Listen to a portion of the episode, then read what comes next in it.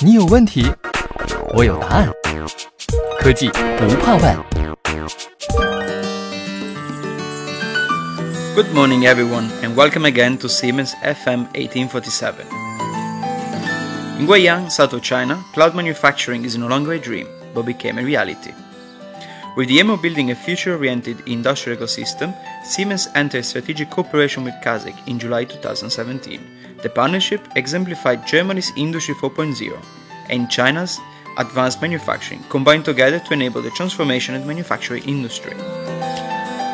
Siemens worked together with CASICloud and Guizhou Space Appliances (GSA) to build the world's first pilot intelligent workshop with cloud manufacturing capabilities in the precision electronics component industry featuring multi-variety, small batch and customized production. The pilot enabled new order-driven production mode which is now lean and flexible. GSA started exploring the field of automation nearly two decades ago. However, automation is unable to solve the challenge of flexibly producing multiple varieties and small batches of products, said GSA President Chen Zhenyu. As the company develops, we are beginning to move ahead with intelligent manufacturing. The pilot project started with a digital enterprise consultancy led by Siemens. Making digital enterprise a reality is like building a house. It has to be constructed according to architectural drawings. The comprehensive consultancy made it possible for successful implementation to occur later.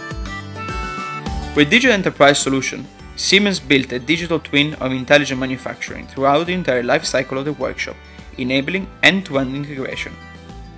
CASICloud applied its competence of industrial internet platform and cloud manufacturing. Based on INDICS Industrial Internet Cloud Space plus CMSS Cloud Manufacturing Support System, the workshop achieved collaborative design, intelligent production scheduling, and industrial big data analysis. GSA built a networked intelligent production line which allows flexible assembly and intelligent precision detection. Such innovative business models technologies, and management drove the enterprise development. The Intelligent Manufacturing Pilot Project has achieved leaps and bounds in all aspects. Its production efficiency is expected to increase by 50%. The rate of non-conforming products is estimated to drop by 56%, the operation cost to shrink by 21%, and the time to market to be shortened by 30%.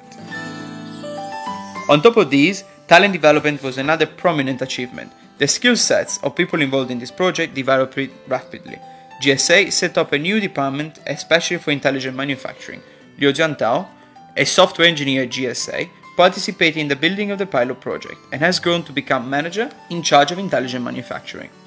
Many of the talents trained in this project are now taking leads role in other intelligent manufacturing projects. This pilot marks the first step of a journey into new realms with endless possibilities. Siemens' work with CASIC will continue to create value for both parties and help to write a new chapter of Sino German cooperation in intelligent manufacturing. That's all for today, folks. Stay tuned on Siemens FM 1847. 西门子，博大精深，同心致远。不不，我觉得这有点不太顺。